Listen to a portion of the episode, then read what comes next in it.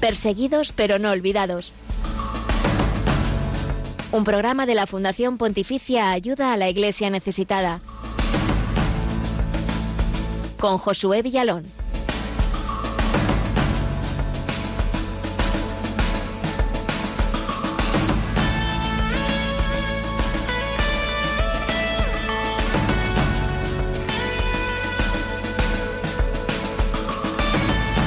Un país ha sido olvidado por los medios de comunicación, pero sigue muy presente para ayuda a la iglesia necesitada. Es Siria. Seguimos pendientes de este país, de su iglesia y de su comunidad cristiana, porque todos continúan viviendo en medio de una guerra que dura ya 10 años. Cerca de un millón de personas muertas, una profunda crisis de los habitantes del país obligados a huir, son las consecuencias de este grave conflicto. Miramos a Siria a través de nuestro compañero José Fernández Crespo, que desde allí nos cuenta sobre esta realidad de necesidad y de fe.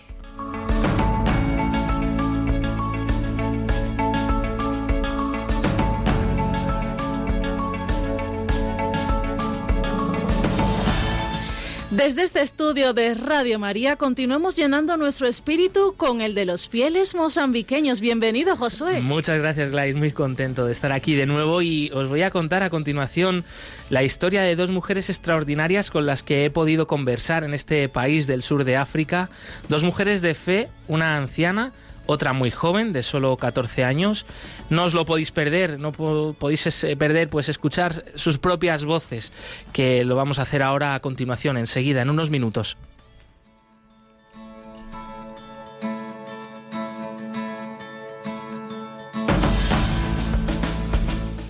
A propósito del fallecimiento del último superviviente de los monjes de Tibirine, hace solo unos días recordamos el martirio de estos monjes trapenses en Argelia y si se respeta o no la libertad religiosa en ese país africano.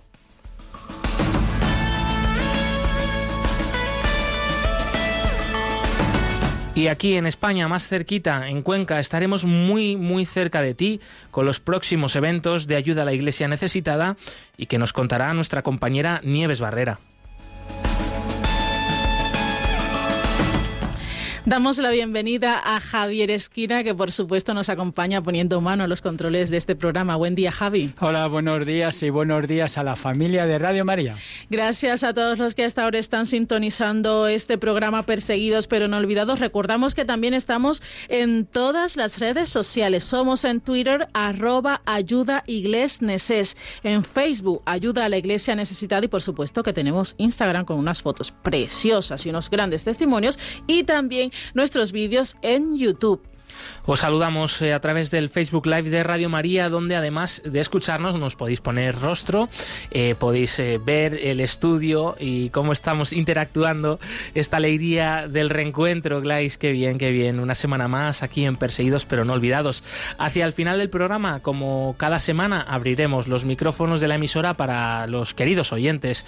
podéis llamar y mm, participar aquí en directo en unos segundos, en unos minutos, daremos ese teléfono de la emisora y podéis compartir también vuestros comentarios, eh, vuestras sugerencias, eh, todo lo que queráis compartir sobre los distintos temas que vamos a ir tratando a lo largo del programa.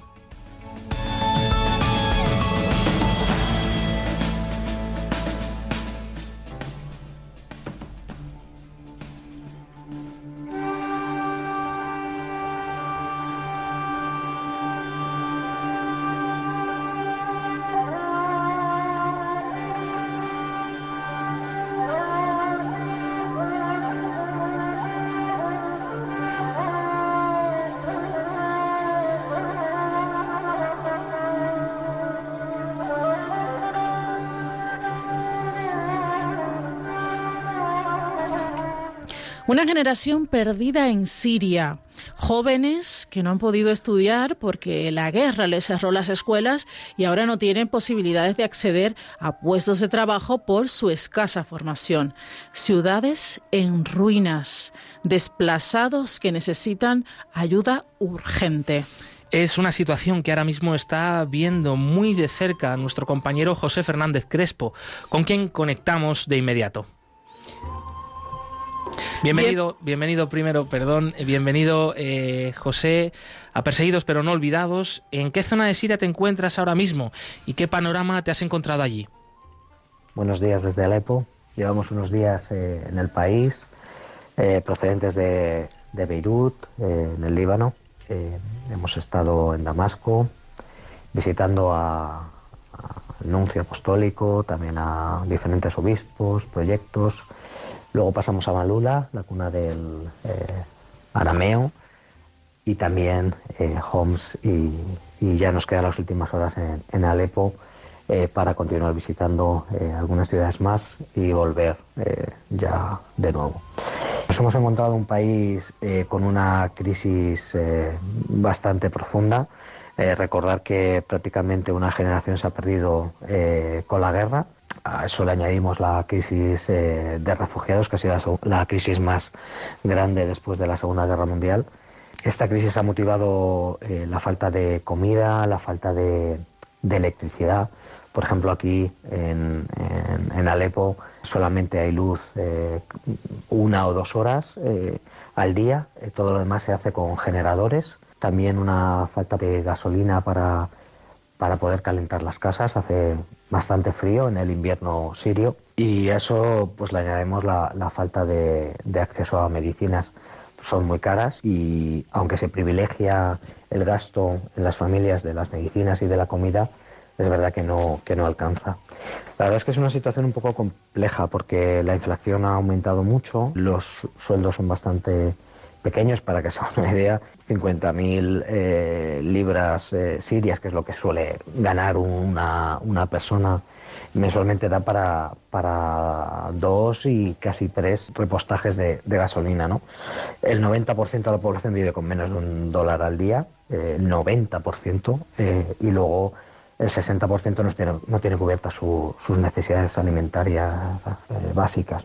Luego, por ejemplo, las operaciones son, son una cosa imposible. ¿no? Esta, esta crisis económica hace que, por ejemplo, hace eh, unos años eh, una operación pudiera costar unas 200.000 libras y ahora pues eh, el precio está disparado 10 veces más, ¿no? Eh, como 2 millones. ¿no? Bueno, esta es, una, esta es la situación que existe actualmente y eso es verdad que permeabiliza lo que es la propia situación. ¿no?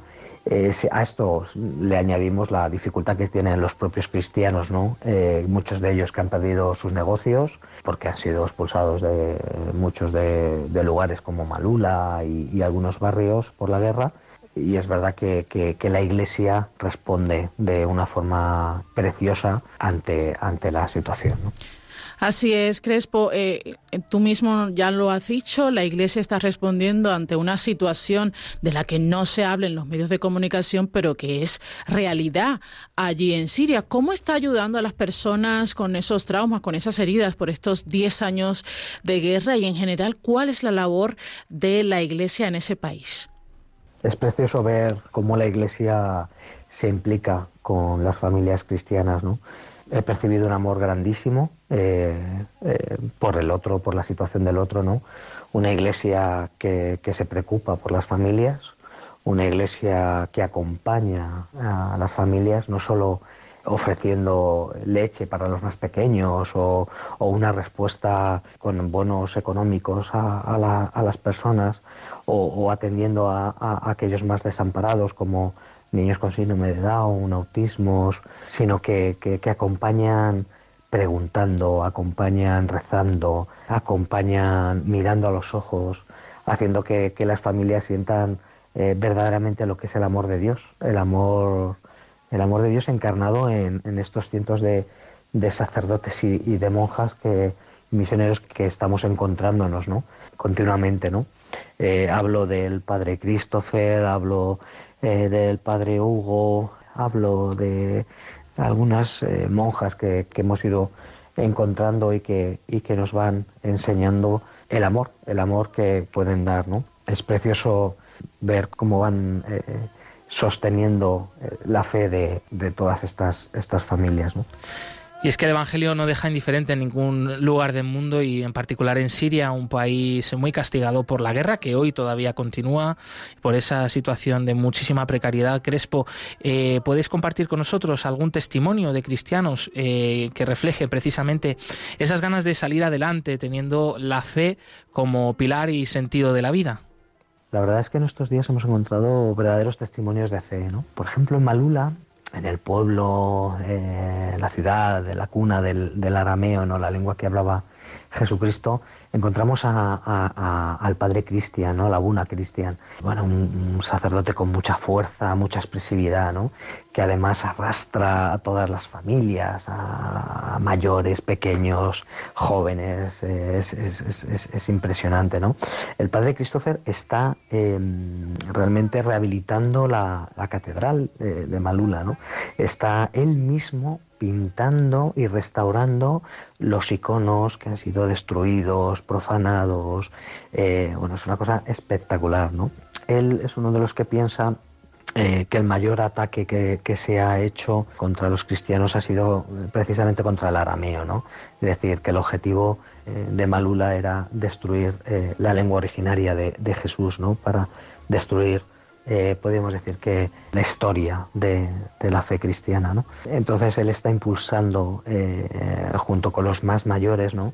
Eh, lo que es la, la, lengua del arameo. Entonces está impulsando eh, algunos cursos con los más jóvenes, puesto que eh, bueno, el, lo que hacen es que mezclan el arameo con el, con el, con el árabe. ¿no? Otro ejemplo ha sido en, también en Homs. Hemos estado en un centro que lleva unas monjas que les hemos ayudado no solo a rehabilitar el propio monasterio, sino a rehabilitar y a, poner en marcha nuevamente un centro dirigido a, a, niños y jóvenes con síndrome de Down, enfermedades mentales ¿no? y autismo. ¿no? Es, es precioso ver el colorido, eh, cómo los niños están contentos, cómo las miran a las monjas. Eh, bueno, es una cosa espectacular que la verdad es que uno se conmueve, ¿no? Se conmueve de, ver cómo es posible que en un lugar donde parece que la, que la esperanza es imposible, ¿no? Emerjan estos puntos de luz tan, tan, tan impactantes. Eh, además, verles cómo, cómo, cómo, te reciben, ¿no? Y luego aquí me, me ha sorprendido mucho eh, la relación que se tiene con los padres, ¿no? Se les hacen eh, talleres a los padres para que puedan con sus hijos hacer un determinado trabajo en las casas, eh, es precioso también cómo se involucran en, los, eh, en las propias clases, ¿no? Y entonces con, con, los niños hay unos 125 y con ellos no solo se trabaja la parte académica, sino también eh, se trabaja talleres de orientación al empleo, ¿no? Eh, con lo cual se ofrece una, un, un, gran futuro, ¿no? Y el último ejemplo que quería poner es el del padre, el del padre Hugo aquí en Alepo. La verdad es que está creando una verdadera comunidad, ¿no? una comunidad, una gran parroquia. Una gran parroquia es, es, precioso verle eh, caminar entre los jóvenes que hay eh, allí, ¿no? Y los más pequeños, los más mayores, ¿no? Además, eh, ayer en el encuentro que tuvimos con, con, con, las diferentes personas y grupos que había de la comunidad, encontré un grupo de personas sordas. Yo, mis padres son, son sordos y bueno, y, tengo, puedo hablar, eh, puedo comunicarme con ellos, ¿no? Y, y era precioso eh, como, como, ellos se acercaban a mí, me contaban lo que les ocurría, ¿no? Eh, sus dificultades, sus anhelos, ¿no? Muchos de ellos me decían que no podían tener hijos, pero que, es lo que el Señor ha, ha, querido, ha pedido, ¿no? Y que ellos le pedían al Señor poder tenerlos, ¿no? Muchos de ellos trabajando, ¿no? Y en este centro además muy orientado también a responder a las necesidades eh, de, de, de, las familias. ¿no? Es precioso ver como el padre eh, Hugo, eh, que es argentino, dice, o sea, antes que dar pan o que dar comida, lo primero es ver qué es lo que quiere el otro, qué necesita el otro, ¿no? dónde está su verdadera necesidad, porque a lo mejor su necesidad es de confesión, su necesidad eh, eh, es de hablar, es de que cuente su, sus penas, ¿no? Eh, sus dificultades, su falta de trabajo, la cuestión con los hijos, ¿no? y que a partir de ahí, de una relación, surge todo. ¿no? Y de ahí ha surgido un pequeño proyecto que está haciendo con, jóvenes eh, recién casados ¿no? para apoyarles en, la rehabilitación de, una vivienda, un alquiler bajo y, que puedan comenzar verdaderamente a tener un, futuro, un futuro digno. Bueno, y para que estos cristianos sigan dando este testimonio, pues gracias que está la iglesia que les sostiene, ¿no? Pero es una iglesia que tampoco escapa a, una realidad difícil. ¿Qué necesidades tiene la iglesia en Siria hoy, Crespo? Bueno, como he dicho anteriormente, la situación de crisis eh, económica evidentemente toca a la Iglesia, ¿no? Entonces las necesidades que se perciben en, la iglesia son muchas, pero eh, yo mm, realmente me quedo con, la parte eh, con la parte más interesante de, que yo he podido ver, ¿no? Por un lado que transmiten la fe, que transmiten la fe a, todas las familias cristianas, ¿no?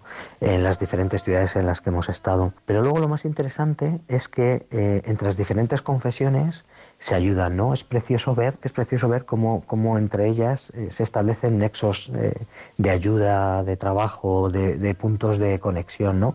Es como esta sinodalidad de que estamos ahora viendo eh, que se está pudiendo que el Papa Francisco pone pone en juego no en estos en estos meses con el proceso sinodal no en todas las diócesis del mundo no pues aquí se percibe como esa sinodalidad mucho mayor no y esto además eh, se ve en, en, ayuda a la Iglesia necesitada porque una de las cuestiones que más agradecen eh, los obispos y, lo, y la, Iglesia en, en Siria es esta capacidad que tiene ayuda a la Iglesia necesitada eh, de crear unidad en todas las confesiones cristianas.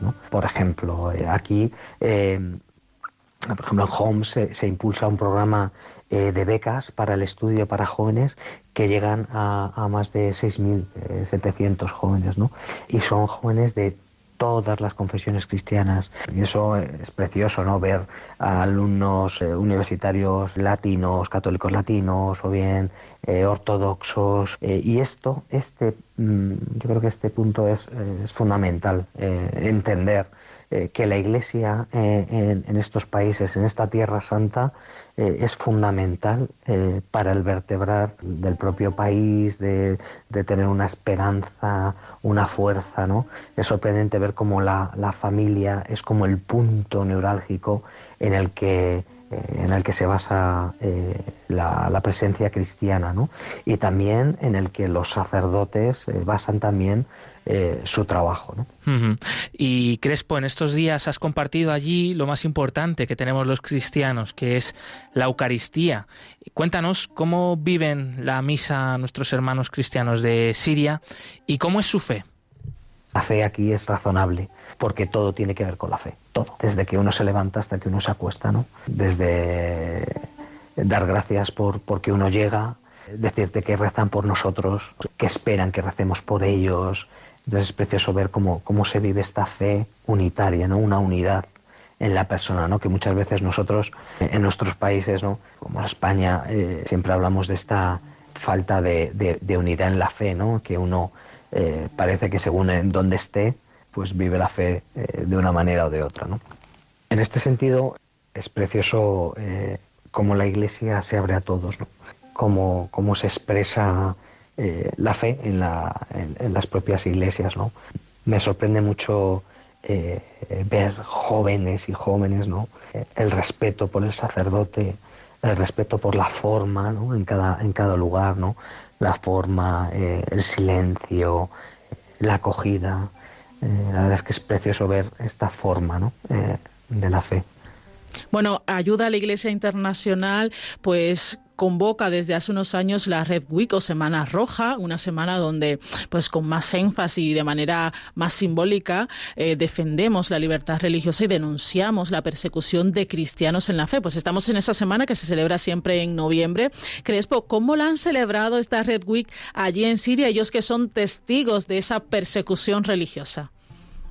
Pues aquí en Alepo hemos celebrado también la Red Week. Lo hicimos el lunes a las 6 de la tarde en la Catedral eh, Maronita, una catedral reconstruida por ayuda a la iglesia necesitada, porque estaba completamente destruida. Eh, en esta eh, catedral en la parte de atrás estaban los rebeldes, en la parte de adelante las fuerzas gubernamentales y la verdad es que la catedral estaba en medio, por eso fue completamente destruida. ¿no?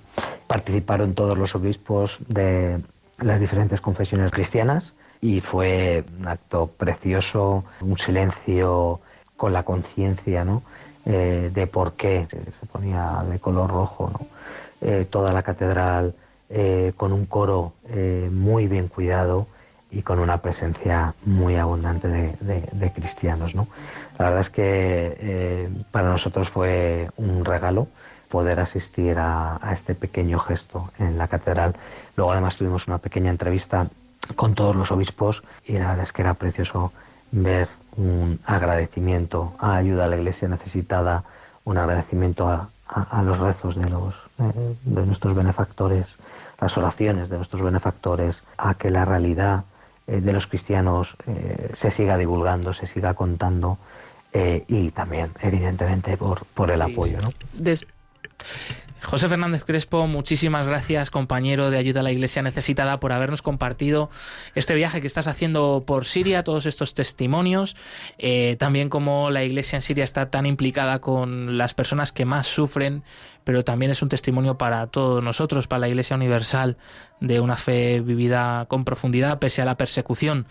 Así que muchísimas gracias, un fuerte abrazo y hasta la próxima.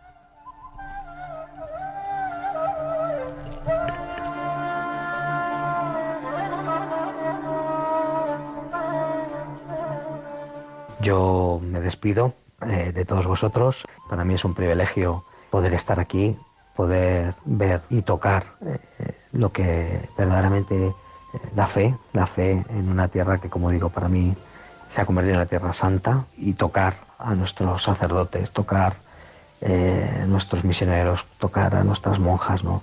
viendo el bien, el bien que hacen a la, a la iglesia y, y el bien que hacen al mundo. ¿no? Eh, muchísimas gracias y, y un abrazo inmenso a todos.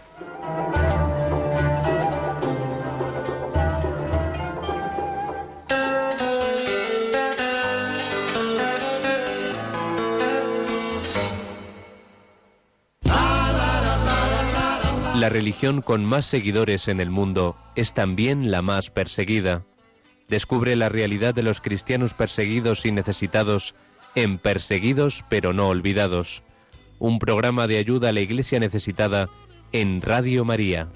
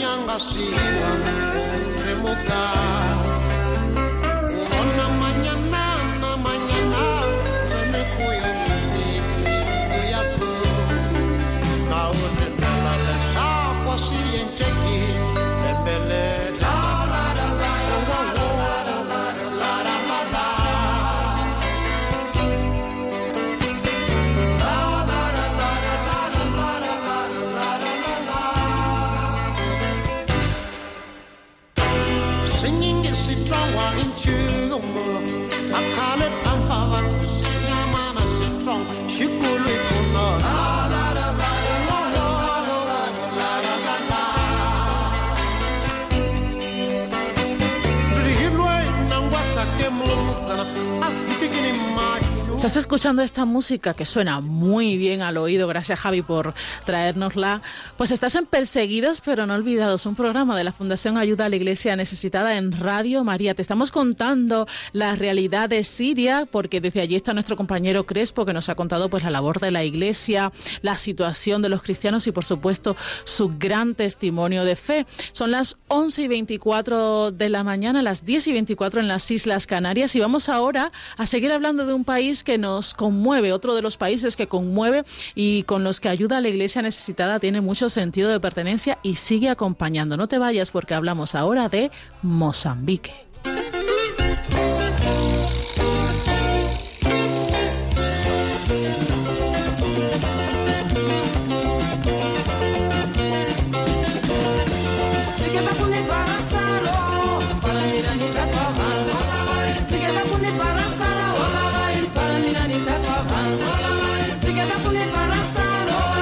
para mina Paraminani Satavan Tatanga Wakara Danfan Atunene Utabi Waju Olokanga Kuba Doti Kamin Onana Mina Dovene Anfan Mata Bicho e 60 escudo Abimoso e 200 escudo Aloquiranda 600 escudo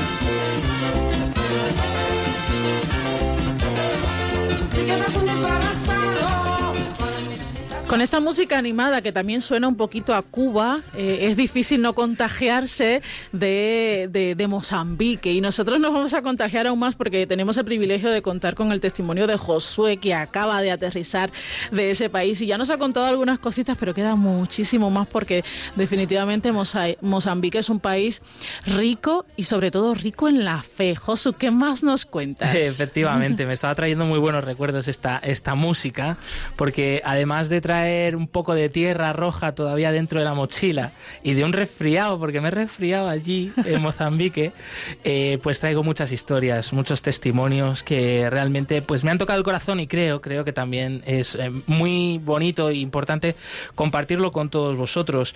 He tenido el privilegio de visitar a la iglesia en Mozambique y bueno, pues por ejemplo, un testimonio es el de María Moviricana, una de las mamás, o como se llaman allí, que es como se llaman allí a las ancianas de, las comunidades, ¿no? mamás, eh, de la población de Nacocha, en el norte de Mozambique. La escuchamos.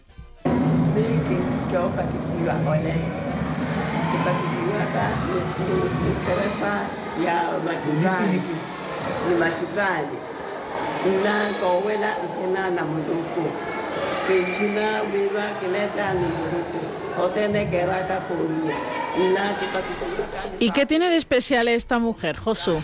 Pues bueno, la hemos escuchado, su voz, eh, pues de mujer sabia, mm, de muchos años. No, no hemos entendido nada. nada, nada. porque estaba hablando en idioma macúa, que es uno de los idiomas, especialmente en la zona costera del norte de Mozambique. Y tiene de especial que nos la encontramos en la iglesia de San José de Nacocha y ella vestía con un traje completamente blanco, un pañuelo blanco en la cabeza. Era una mujer no de gran estatura, eh, todavía se podía ver en, su frente, eh, en parte de su cara, a antiguos tatuajes tradicionales de esta zona de Mozambique. Y, nada, pues vestía así de blanco porque justo ese día acababa de recibir el bautismo, con 83 años. Con 83. si es que nunca es tarde para ser parte de, la vida del Señor. ¿eh? Y nos estaba contando en este trocito que hemos escuchado que para ella era el día más feliz de su vida, que ahora ahora había conocido más a Jesús y a Dios y eso había llenado su vida de sentido y había hecho que su vida cambiara y cambiara para mejor y se la podía ver que estaba muy muy contenta. Pues oye, eh, el mensaje para todos los que nos están escuchando, si aún no están bautizados, nunca nunca es tarde para ser parte de esta gran familia de, cristianos. María desde Mozambique es la prueba de ello con 83 años y acaba de, recibir el bautismo. Josu, también has tenido la oportunidad de visitar a muchos desplazados que han huido pues de los ataques terroristas en el norte, en la región de Cabo Delgado, ¿no? Así es, así es. Y, esta es la siguiente historia que quería compartir con vosotros, la de Sara Farami. Eu sou Sara Farami, sou natural de Cabo Delgado. Saí lá de Cabo Delgado. Aqui. A Sara la entendemos un poquito mejor porque ella sí sabe hablar en portugués, que es eh, el idioma nacional de Mozambique. Sara Farami, de solo 14 años, una adolescente, nos estaba contando que ella era original de Cabo Delgado, de esta región donde todavía hoy hay una guerra entre el ejército de Mozambique y grupos terroristas yihadistas eh, que desde hace unos años pues han comenzado una serie de ataques y llegaron incluso a controlar varias ciudades de esta región. Eh, Sara es una de muchos, de miles de desplazados que hemos visitado, que hemos conocido en persona. Su historia es, eh, bueno, pues natural de la ciudad de Mocimboada Praia, eh, que hace poco más de un año fue invadida por estos terroristas y todos sus habitantes tuvieron que huir. Ella, junto con su madre y cuatro hermanos, huyeron a pie con lo puesto, sin nada más. Han caminado más de 500 kilómetros por el bosque, por la costa, hasta llegar a Nakala, que es donde se encontraba actualmente eh, y donde charlamos con ella. Y, Sara, que es musulmana, además vestía el velo islámico, un, color amarillo muy refulgente y que destacaba mucho, eh, se sentía pues muy feliz, muy feliz de poder ser acogida por la iglesia en Nakala. Ella participaba junto con otro grupo de, chicas adolescentes en un taller de costura mm, que impartía Caritas Diocesana de Nakala, con el apoyo también de ayuda a la iglesia necesitada. Y estaba junto a la hermana Olga, una religiosa que es la que imparte este taller, y, Sara nos decía, para mí la hermana Olga es como si fuera mi madre. Y se veía también ese ambiente de, familia, de acogida. Eh, también luego la hermana Olga nos comentaba, nos contaba cómo habían llegado estas niñas hasta Nakala, eh, con qué tristeza, con qué situación, porque por ejemplo Sara también nos contó que su padre estaba desaparecido y que dos de sus hermanas habían sido secuestradas por los terroristas y no sabían nada de ellas, o sea, con un drama muy, muy grande, ¿no? Y bueno, pues gracias a la acogida de la iglesia, poco a poco estas niñas empezaban a hablar, empezaban a abrirse, empezaban a contar sus, sus historias y también iban aprendiendo un oficio en este taller de costura con el que poder salir adelante, ¿no? Y, y poder ser, ganar algo de dinero para poder eh, sobrevivir, ¿no? Bueno, y, eh, en medio de ese campo de desplazados, gente con muchas heridas, con muchos traumas, llegasteis vosotros allí, eh, ¿cómo recibieron, cómo, cómo fue la, acogida de toda esta gente que ha sufrido tanto al ver que, que llega gente que, a la que le interesa su situación y que quiere ayudarlos?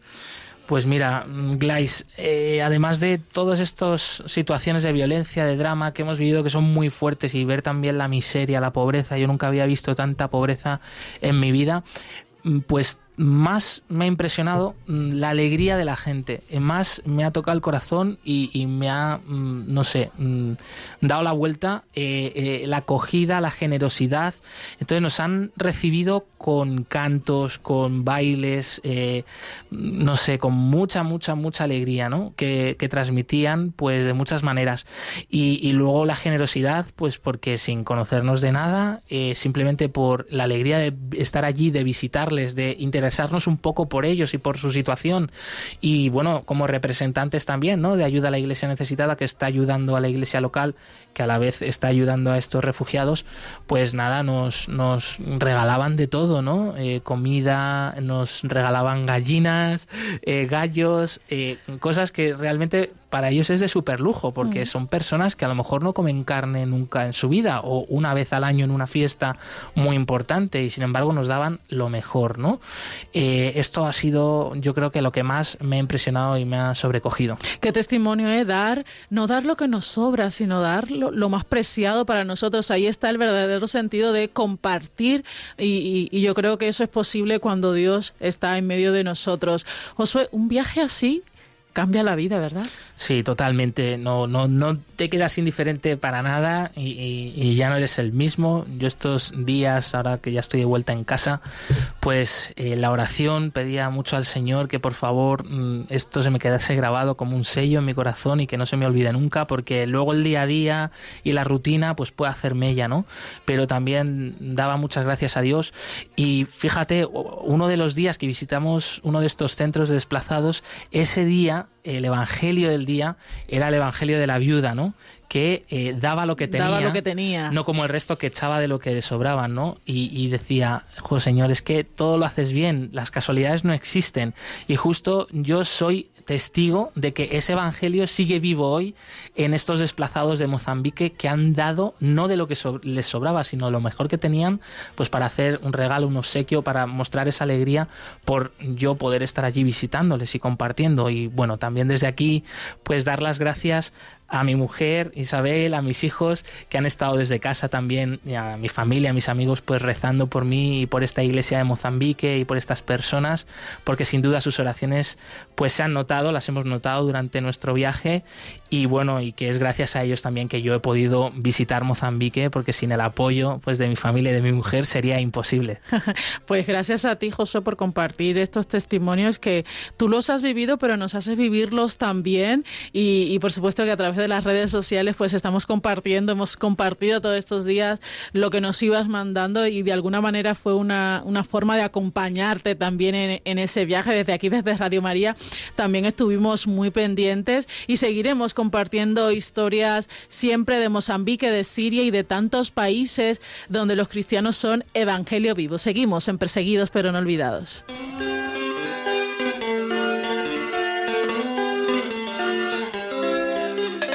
Hoy hay más cristianos perseguidos que en los primeros siglos de la Iglesia.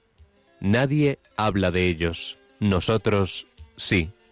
Perseguidos pero no olvidados. Un programa de ayuda a la Iglesia necesitada en Radio María.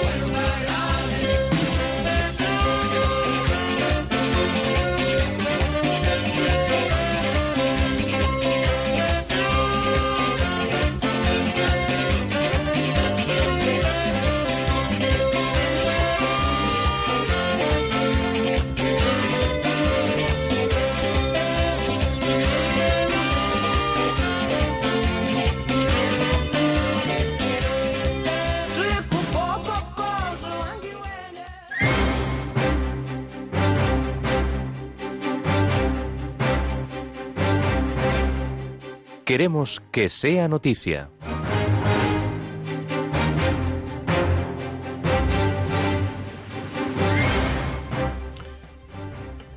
Los obispos de África Occidental lanzan alarma de seguridad. Escuelas y capillas están cerradas. La situación de seguridad en el país empeora día a día. Los grupos armados avanzan y se repiten los ataques contra el ejército. La población está sometida a su voluntad. Este es el testimonio recogido por la Conferencia Episcopal Regional de África Occidental y es del padre Etienne Tandamba, sacerdote en servicio pastoral en la diócesis de Fada Gourma en Burkina Faso.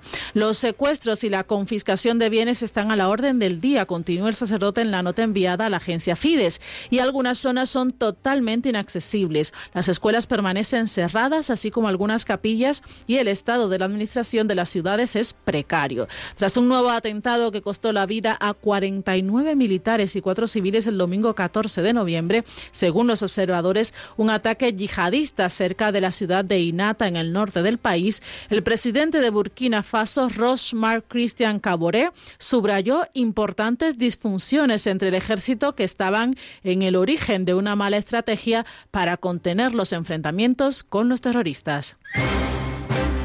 Los, los, mártires vietnamitas, fuente de estímulo para las comunidades católicas de este país. Celebrar con fe y devoción la fiesta de los santos mártires vietnamitas canonizados en 1988 por el Papa San Juan Pablo II.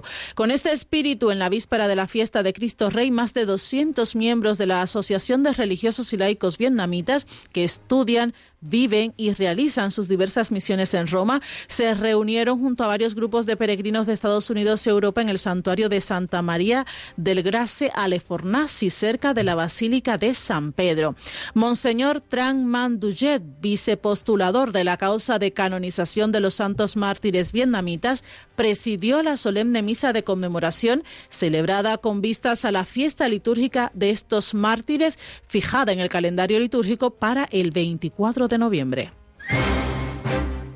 ¿Cómo vivir la fe de la mano de San José y de los cristianos perseguidos? Te lo cuentan desde Ayuda a la Iglesia Necesitada. Nuestra Fundación Ayuda a la Iglesia Necesitada ha publicado un calendario de Adviento centrado en la figura de San José titulado a Belén con la iglesia que sufre, una virtud de San José para cada día del Adviento.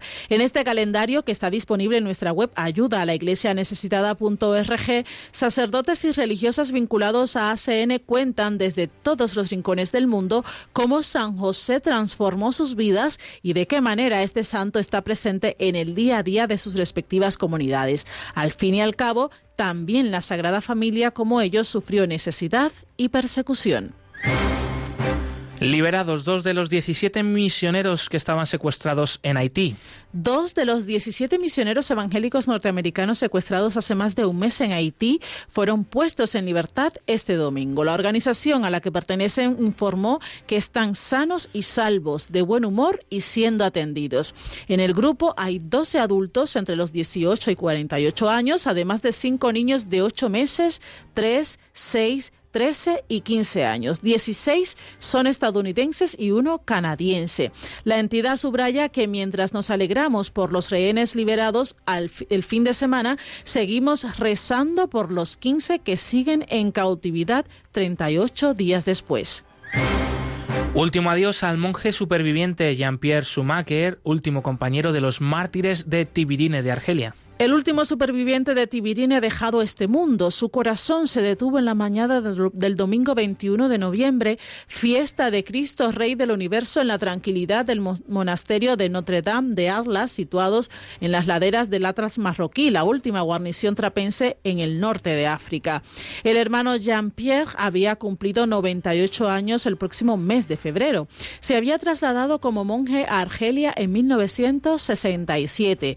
La emoción que decía sus, sus ojos cuando recordaba la vida monástica cotidiana, tocada por la gracia y compartida con sus hermanos mártires, garantía del paraíso, era el signo luminoso de que no es el heroísmo ni la entrega, sino la gratitud por una felicidad saboreada lo que hace confesar la fe en Cristo y alimentar todo auténtico testimonio cristiano, incluso hasta el martirio.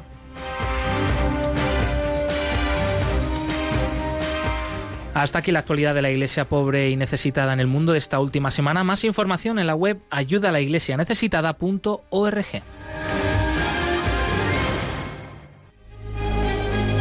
El informe Libertad Religiosa actualiza la situación de la libertad religiosa y casos de ataque contra las religiones en 196 países del mundo. No seamos indiferentes ante una realidad que afecta a millones de personas en los cinco continentes, especialmente a los cristianos en China, Irak o Nigeria. Conoce cuál es la situación de este derecho a través del informe Libertad Religiosa que edita Ayuda a la Iglesia Necesitada.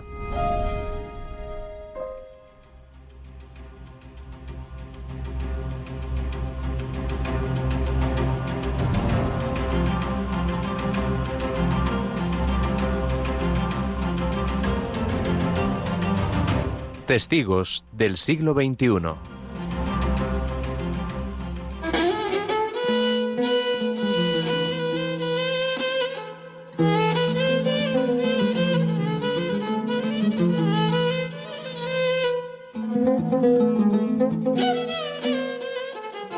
Durante la década de los 90, Argelia se vio envuelta en una guerra civil. Las revueltas afectaron a los extranjeros que vivían en el país y de manera especial a los religiosos y misioneros que representaban una comunidad minoritaria. ¿Y qué hacemos si vienen al monasterio? ¿Nos dejamos matar? A pesar de las amenazas, muchos decidieron permanecer en el país, como los monjes trapenses del monasterio de Tibirin. Eligieron quedarse para seguir ayudando a la población local con la que tenían un fuerte vínculo. Ese amor. Porque el pueblo ha crecido con el monasterio. ¿Por qué quieren marcharse? Conscientes del grave peligro que corrían, el superior del monasterio, Christian de Church, escribió en su testamento que perdonaba de todo corazón a su asesino, a quien llamaba entonces amigo del último instante. La noche del 26 de marzo de 1996, siete de los nueve monjes trapenses fueron secuestrados por un grupo de terroristas. A pesar de las negociaciones para ser intercambiados por prisioneros, fueron decapitados. Nunca se encontraron sus cuerpos, tan solo sus cabezas. Poco tiempo después fue asesinado el obispo de Orange, Monseñor Pierre Clavier, por un coche bomba que estalló frente a la puerta de su casa. El último de estos monjes, Jean-Pierre Schumacher, el único que sobrevivió a la masacre, ha fallecido este 21 de noviembre a los 97 años.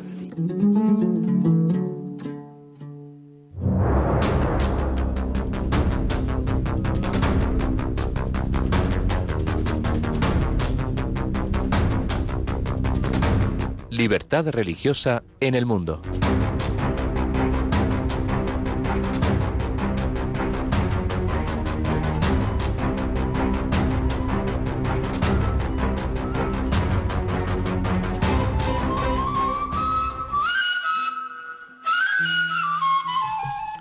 La ordenanza 6.3 sigue siendo una cuestión preocupante en Argelia porque su aplicación estricta sirve para presionar aún más a las minorías religiosas y cerrar sus lugares de culto no declarados. Según el informe Libertad Religiosa en el Mundo 2021 de Ayuda a la Iglesia Necesitada, desde noviembre de 2017 se ha ordenado la clausura de entre 12 y 15 iglesias de las 46 afiliadas a la Iglesia Protestante de Argelia.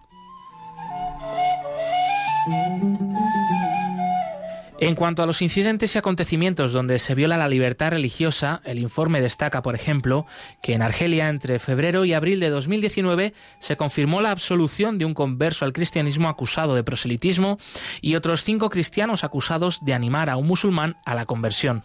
A mediados de octubre de 2019 las autoridades argelinas cerraron iglesias protestantes, entre ellas la de Tisu Usu, la más grande de Argelia. En algunos casos, la policía evacuó por la fuerza los lugares de culto para cerrarlos. Al menos 17 manifestantes fueron arrestados por participar en una sentada para exigir su reapertura. Los cristianos en Argelia no son el único grupo religioso sometido a discriminación y persecución. Los musulmanes ibadíes también han sufrido una campaña de represión. En noviembre de 2019 el Parlamento Europeo adoptó una resolución sobre la situación de las libertades en Argelia pidiendo que se pusieran fin a las violaciones de la libertad de culto de cristianos, amadíes y otras minorías religiosas. La resolución recordaba al gobierno de Argelia que la ordenanza 6.3 garantiza el ejercicio de la libertad de culto y pedía a las autoridades argelinas reabrir los edificios eclesiásticos afectados.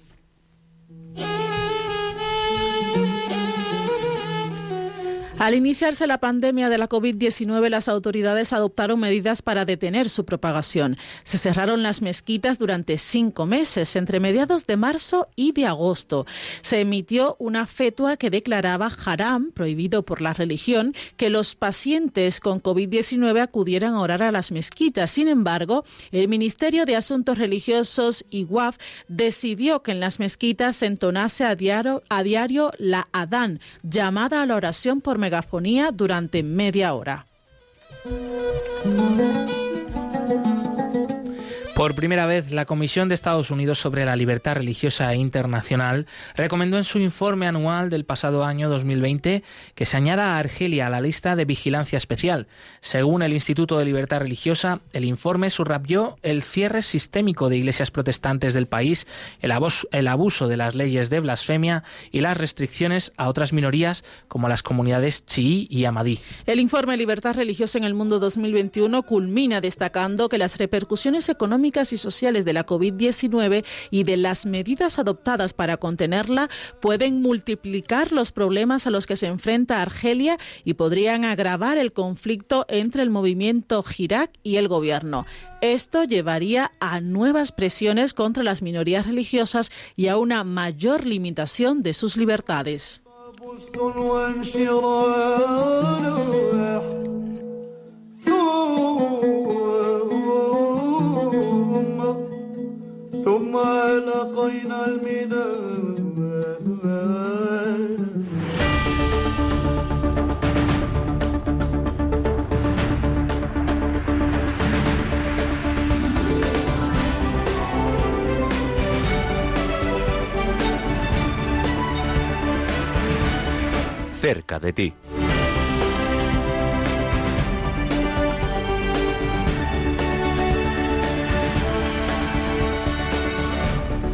Y en Perseguidos pero no olvidados queremos estar también muy próximos a vosotros, a los queridos oyentes de Radio María, cerca de vuestras casas. También está ayuda a la iglesia necesitada. Y en esta ocasión nos vamos hasta Cuenca. Allí próximamente va a haber una serie de eventos y de actividades en las que podéis participar. Nos habla de ello Nieves Barrera, compañera del Departamento de Promoción. Buenos días, bienvenida. Pues atentos todos los feligreses de la diócesis de Cuenca, porque estamos en este momento celebrando una semana de oración por los cristianos perseguidos. Es la tercera que celebramos ya después de, de, varios años y nos ponemos en marcha después de todos estos años que hemos estado parados y como siempre la acogida es maravillosa. Hoy jueves estaremos en la Ermita de Gracia en Belmonte, donde tendremos eh, rosario, Eucaristía y una hora santa en la que prepararemos testimonios para aprender eh, la esperanza y el perdón de estos cristianos perseguidos y para pedir por ellos. Mañana viernes estaremos en Villamayor de Santiago, donde a partir de las seis de la tarde tendremos rosario, Eucaristía y tendremos una conferencia sobre cómo está la situación de los cristianos perseguidos en el mundo y volvemos a tener una oración eh, que se titula Camino eh, de la Cruz, para ver cómo estos cristianos bueno, siguen, siguen siendo fieles a pesar de las dificultades. Y al día siguiente estaremos también en Cuenca Ciudad, en la parroquia del Salvador, donde a las 7 habrá una misa por los cristianos eh, perseguidos y a continuación tendremos esta conferencia para que todo aquel que quiera conocer más a fondo cómo viven la fe los cristianos en algunos países del mundo, pues puedan, puedan escuchar. Y como siempre, ya digo, hemos estado por Rubia, por Iniesta y la acogida está siendo realmente maravillosa. Aquí, desde aquí agradecer a todas las diócesis de Cuenca. Genial, atentos todos los de Cuenca que estamos muy cerquita de vosotros, Nieves. ¿Qué más eventos tenemos los próximos días? El 27 de noviembre tendremos en El Ciego, en Álava, una Santa Misa por los cristianos perseguidos en la parroquia de San Andrés Apóstol, el 27 de noviembre a las doce y media de, de la mañana. Y dentro de las fiestas de la Acción de Gracias por la Vendimia, pues hacen un huequito para poder pedir también por todos estos cristianos perseguidos. Y tendremos del 29 de noviembre al 5 de diciembre, atentos a la, a la zona de Murcia, porque tendremos en la parroquia de San Bartolomé una expofoto titulada Y si fuera yo, en la que mostramos por medio de varios testimonios eh, la situación en varios países del mundo y cómo, cómo estos cristianos reaccionan eh, con la esperanza, con el perdón y con la fe. Es muy bonito ver cómo lo viven y aprender de ellos. Así que a todos los fieles de la zona de de, Murcia, si, si quieren pasar por allí, van a poder ver, ya repito, en la parroquia de San Bartolomé, del 29 de noviembre al 5 de diciembre, esta expofoto. Claro que sí, es una oportunidad que no se pueden perder. Y Nieves, antes de terminar, tienes un último recordatorio para los habitantes de Cuenca. Recordarles que durante toda esta semana vamos a contar con la presencia de un icono traído de Siria, de una de las iglesias que fueron profanadas por el Estado Islámico, y al que vamos a venerar. Es un icono precioso en el que se pueden ver las, ya no tanto las consecuencias, sino la esperanza de los cristianos a pesar de las dificultades que viven. ¿no? Es un icono que trae las marcas de, de esa violencia, pero es muy bonito porque es el icono de la Anunciación y al final lo que nos transmite es el sí de estos cristianos, que es el mismo que, que se repite cada día y que, y que reafirma el el decir sí al Señor como lo hizo la Virgen.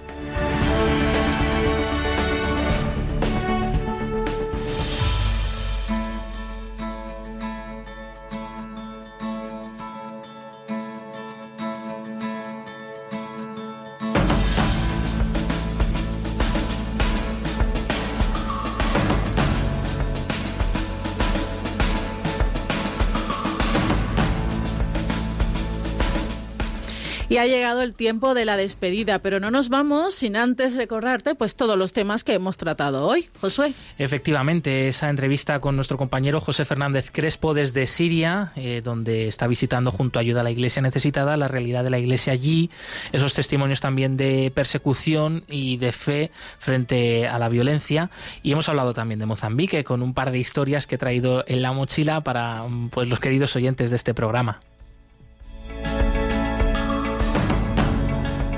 Y a propósito del fallecimiento del el último monje de Tibirín, pues hemos recordado su historia de martirio en Argelia. Eso ha sido ah, en este programa, ellos han sido nuestros testigos del siglo XXI. Y también en Argelia hemos repasado el informe Libertad Religiosa en el Mundo, cuál es la situación de este derecho fundamental en un país en donde los cristianos son una pequeñísima minoría. Hemos estado muy cerquita de ti en Cuenca, donde está Ayuda a la Iglesia Necesitada llevando a cabo varios eventos estos días y nuestra compañera Nieves nos lo ha contado todo con pistas y señales en la sección Cerca de ti. Y atención, anunciamos que la semana que viene, que ya va a comenzar el Adviento, eh, tenemos una nueva sección para poder compartir con todos vosotros durante este tiempo tan especial. Será con el calendario de Adviento mm, que ha preparado ayuda a la Iglesia necesitada y esas virtudes de San José. Vamos a leer aquí esas virtudes, una oración y un testimonio de cualquier país del mundo donde los cristianos sufren persecución o necesidad. Eso va a ser la nueva sección en Perseguidos pero no olvidados a partir de la próxima semana. Javier Esquina nos ha acompañado en los controles. Muchas gracias, amigo. Antes de despedirnos, ah. tengo que enviar un saludo muy importante para quienes siempre nos escuchan, para las catequistas y para todas las chicas de Laudes de La Solana, en especial para Julia Alhambra. Un fuerte abrazo y muchas gracias por tener presente en vuestras oraciones a los cristianos perseguidos. Muchas gracias, Glaisis Carbonel. Nos vemos la semana que viene. Si Dios quiere. Aquí estaremos el 2 de diciembre, próximo jueves. Continúa la programación con el rezo del Ángelus aquí en Radio María. Y nada, también puedes volver a escuchar este programa en el podcast. Movidos por el amor de Cristo al servicio de la Iglesia que sufre. Un fuerte abrazo y hasta pronto.